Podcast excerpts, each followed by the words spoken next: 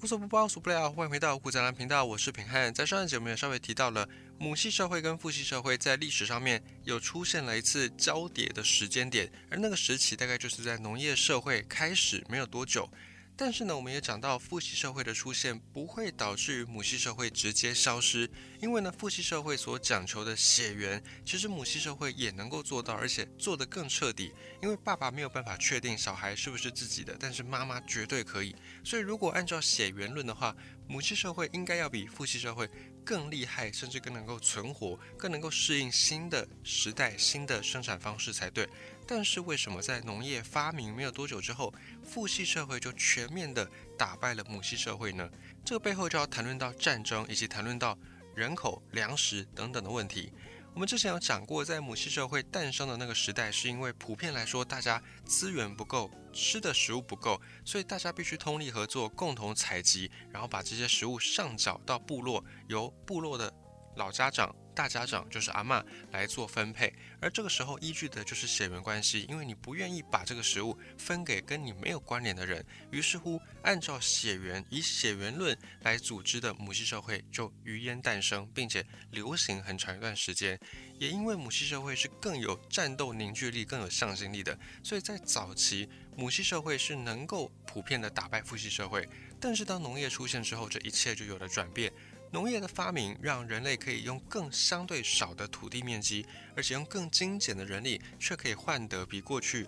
部落采集或者是要去渔猎或者是要去捕鱼打猎，能够获得更高的食物。而这个时候也不用在整个部落总动员，只要一个男性、两个男性下田去耕作，就可以换到比以前更多的食物。而与此同时，更有力、更强壮的男性就可以获得更好的收益。在这个收益更多的时候，男性的私心也起来了，男性也不愿意再把这些食物分给与自己没有血缘关系的人，于是乎父系社会就因此诞生。相较于母系社会，男性的角色比较多是着重在舅舅这个部分，那父系社会开始之后就是以男性为主体，而去让自己的血缘血脉能够有所扩张。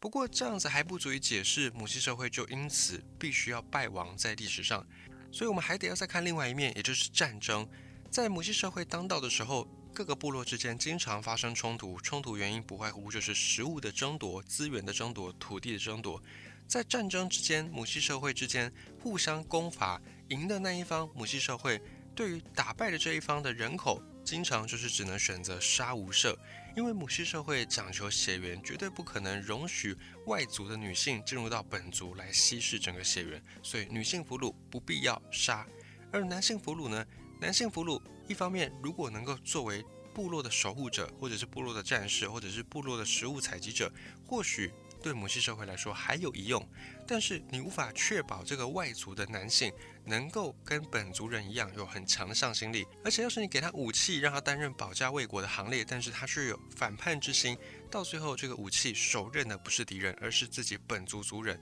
那就得不偿失。再来，如果把这位男性当成是基因的配种，跟本族女性来结婚生子的话，这样子也不成立，因为因为被打败的这些男性，代表你在战事上、在军事上面，你已经不如本族男性。如此的基因，它是属于应该被淘汰的劣质基因，也不用拿来当成是生育繁衍的那个配种人员。所以在这个状况之下，男俘虏对母系社会来说也没有必要留存下来，杀无赦。不过对父系社会来说就不是如此。父系社会因为是有土地有农业，开始需要更多的人口。如果我今天一个人，我就可以耕得一个家庭所需要的粮食，就可以让一个家庭温饱，那就代表如果我有更多人口来耕种，我就可以有更多的粮食，我就可以喂饱更多家庭。所以父系社会经常看到的三妻四妾，不是因为这个男性特别花心，而是因为他有能力去养活这么多的家庭。所以对父系社会来说，女性。如果是一个打败的女性部落里面的俘虏，它是可以被拿来当成是生育的一个工具的。那男性呢，也是可以拿来当成是生产的工具。于是乎，对于父系社会来说，打败另外一个部落，就相当于同时获得女性生育的俘虏，以及获得男性工作耕作的俘虏。在这样的长久的战争之下。慢慢的，父系社会的人口生产力就会逐渐的超过母系社会，而且是以倍数成长的方式快速的碾压母系社会。于是乎，最终在战争上面，父系社会渐渐的就完全的打败母系社会，而母系社会也慢慢的消失在人类的视野文明当中，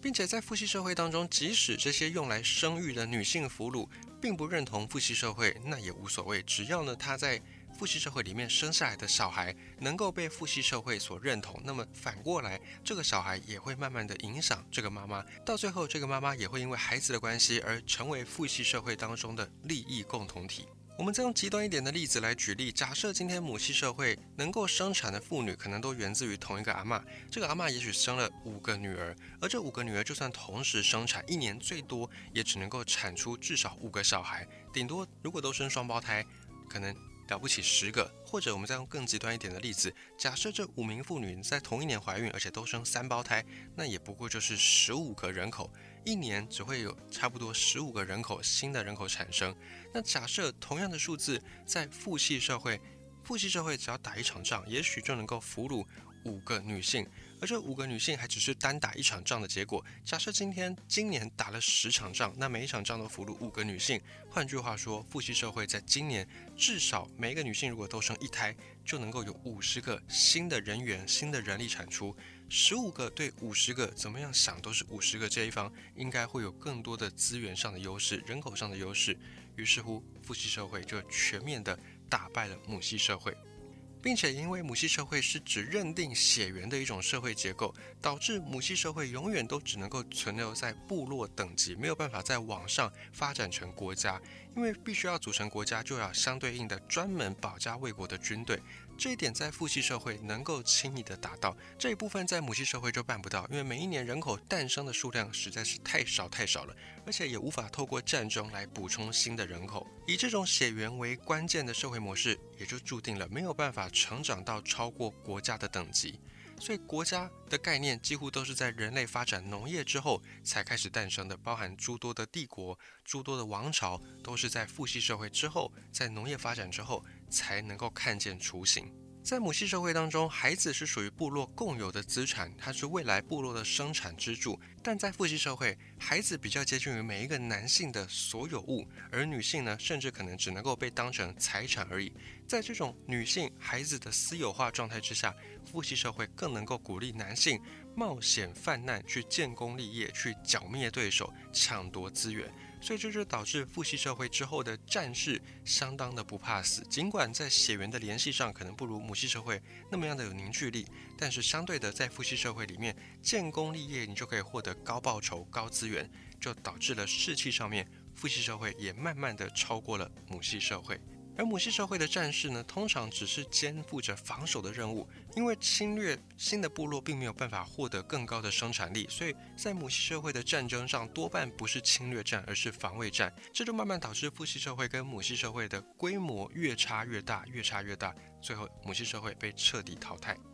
不过，父系社会后来也有自己必须得面对的问题，也就是回到血缘这一层事件上面。母系社会永远能够确定这个小孩是出自于妈妈，但爸爸却没有办法达到。因此，在父系社会发展的初期，有一个习惯叫做杀手子，也就是不管是妻，不管是妾，不管是女性奴隶所生的第一个孩子，到底是谁的孩子都不管，一律杀掉。这样子就可以防止这个出生的孩子可能是上一个部落的血脉，而不是自己本族人口的血脉，并且这样的习俗在全世界的范围当中，你都可以听到，都可以看到。亚洲是如此，欧洲也是如此，而且这种习俗持续的时间还不短，长达数千年之久。例如，曾经有电影就拍出欧洲的贵族某一个时期享有妇女的出夜权，也就是欧洲的平民，如果是新婚第一天，是需要把自己的新婚妻子送给贵族老爷享用，这是历史上曾经发生的事实，也就导致欧洲长期对于第一个被生下的孩子，经常是以杀无赦的方式来对待。不过呢，这种杀手子的习俗也是一种陋习，对生产力是一种破坏，是一种浪费。因此，后来父系社会慢慢的演变出了贞操观念，用妇女的贞操来保证这个孩子是出自于这个父亲，保证亲子关系。所以在全世界的父系社会演化到最后，基本上都有自己独一无二的贞操观，包含像在东方社会我们很熟悉的中华文明，就有所谓的贞节牌坊，类似于这样的一个过程。不过，如今父系社会已经逐渐解体。解体的原因，并不是因为当前的女性也跟着男性一样有可以更多的工作权或者受教育权，也不是因为男女平权或者是性别平权让女性有更多的生产力。如果只是因为生产力的差别，就算今天女性的生产力跟男性完全一致，甚至女性的生产力比男性更高，那也还有可能会是父系社会。因为父系社会在最主要的那个关键组成，并不是完全的看整个部落的血缘，并不是看整个国家的血缘关系与否。因为假设今天还是需要战争的话，父系社会在战争当中人口的膨胀速度是最快的，可以轻易的融合战败国家的女性以及男性。所以改变这个局面的另外还有一件事情，也就是原子弹。当核子武器出现之后，世界进入了另外一种和平、危险的和平时代。大规模的战争或者是大规模种族屠杀，已经有非常非常多年没有出现在这个地球上。取而代之的呢是地方的冲突，地方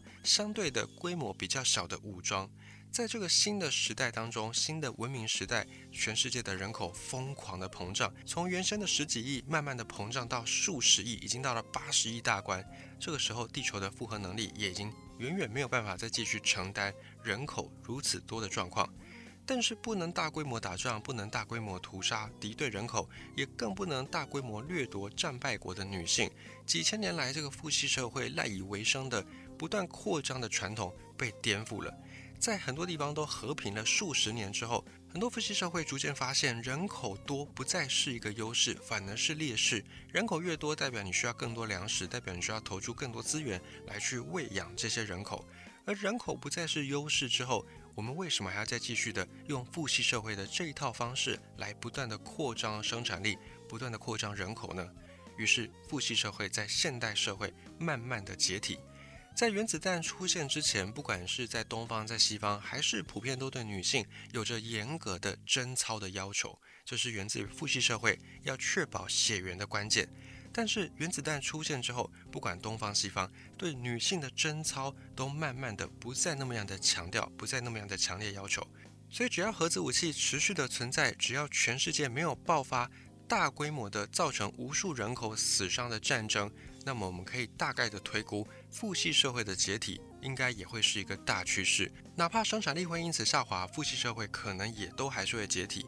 那么取而代之的又会是怎么样的社会呢？可能是通过部分的母系社会，通过部分的父系社会融合而诞生出的新的社会形态。例如，近年各国都不断的在提倡的多元性别这件事情，已经在世界各国慢慢的成为一种风潮。那要判断怎么样的新的社会形态是不是合适的社会形态，只要看这个新的形态是不是有利于生产力的发展，是否有利于国家的军事能力的发展以及建立，它就可以大致的判断它能不能够作为一种新的而且适应新的时代的社会形态。或者我们从当前社会上的一些现象，我们也能够看到过去的母系社会的一些特色。例如财产由女性继承，现在很多的财产并不完全是由儿子来继承，很多家庭只有生女儿的话，这笔财产也会交给女儿去继承，这就有点类似于以前的母系社会的特色，或者所谓的走婚制，也就是男女之间可能会有更多更频繁的性关系、性行为，但是未必要因此